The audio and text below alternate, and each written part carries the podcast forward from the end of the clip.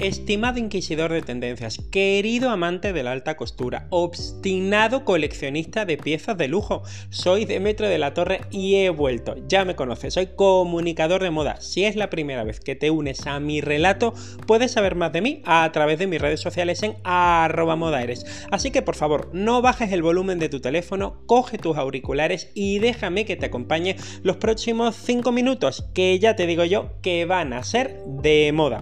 Ahora que nos enfrentamos a eso que llaman desescalada, aunque sin equipo de alpinismo, comenzamos a construir lo que llaman nueva normalidad.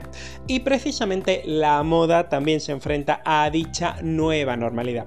Son ya muchos años en los que agentes de moda, insiders, estilistas, diseñadores, exdirectores creativos, en definitiva todos los que fueron y ya no, y todos los que son, vienen vaticinando el fin del sistema. ¿Que ¿De qué sistema hablo? Por supuesto del sistema de la moda. Eso de presentar dos colecciones de ready to wear al año, más dos de alta costura, más dos de precolección, más una de esquí y otra de playa y una más indeterminada, pero por si viene alguien, es agua pasada, o por lo menos parece ser que se ha terminado. Es cierto que se han cancelado los desfiles resort del mes de mayo, la Semana de la Alta Costura de París también está cancelada, las ventas de primavera-verano son a la baja, la verdad hay que ser muy francos, y es que ¿quién gasta ahora con la que está cayendo? En fin, en este contexto, hace mucho que la moda ya no son seis meses, bueno, ni seis semanas o ni seis días, bueno, muchos dirán que ni 6 horas, y yo te digo que ni 6 minutos. Eso sí, si son minutos que sean de gloria. Y es que para buscar esa gloria, las firmas se habían embarcado en una empresa insostenible de colecciones y novedades edulcoradas con lanzamientos aquí y allá que animaran siempre las ventas.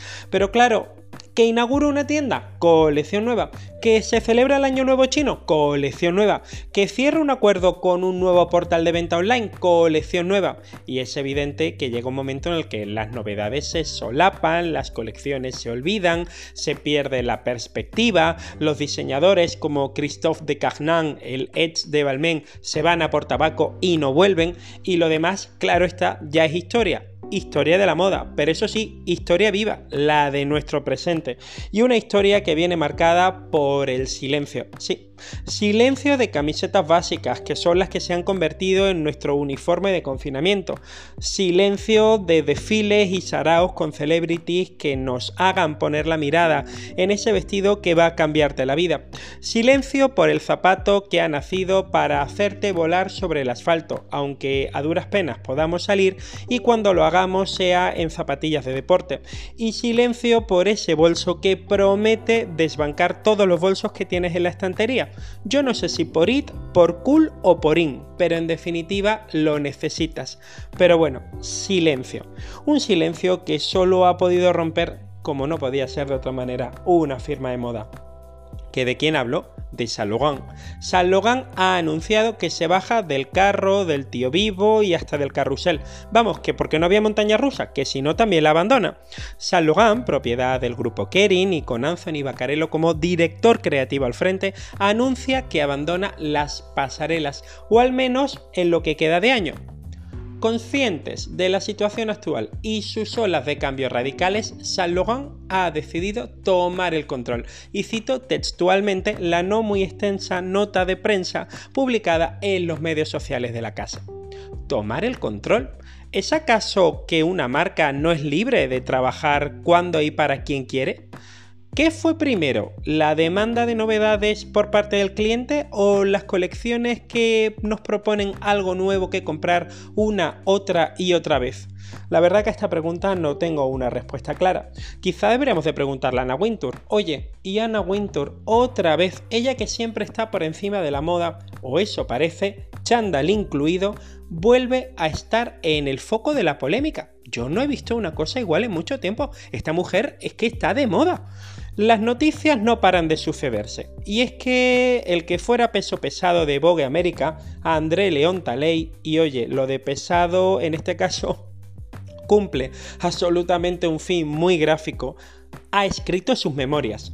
Sí, sí, Y por supuesto, ¿quién es la mayor damnificada de estas memorias? No podía ser de otra manera, Anna Wintour. Estamos hablando de lo que desde ya se llama un fashion breakup, vaya, una ruptura fashion con más tintes de drama que el divorcio de Angelina Jolie con Brad Pitt. Un drama. Aunque claro, las memorias del genuino talent ley que aún no se han publicado, saldrán a mediados de mes, ya están dando que hablar. La prensa, por supuesto, no ha tardado en hacerse eco de las declaraciones que en ellas se incluyen. No es capaz, abro comillas, de tener bondad humana y asegura categóricamente que aunque fueron amigos por décadas, trabajar con ella le causó enormes cicatrices emocionales y psicológicas, como a otros tantos empleados, añade por si fuera poco. Talei, de 70 años, dice saberse despedido por ser demasiado viejo, con sobrepeso y poco cool. Ahí es nada, casi nada. En fin, estas memorias se llaman trincheras de gasa y salen a la luz en un momento en el que la moda, precisamente, lo que está viendo caer es todos sus cimientos y de lo mucho que fue parece que solamente quedan eso, trincheras.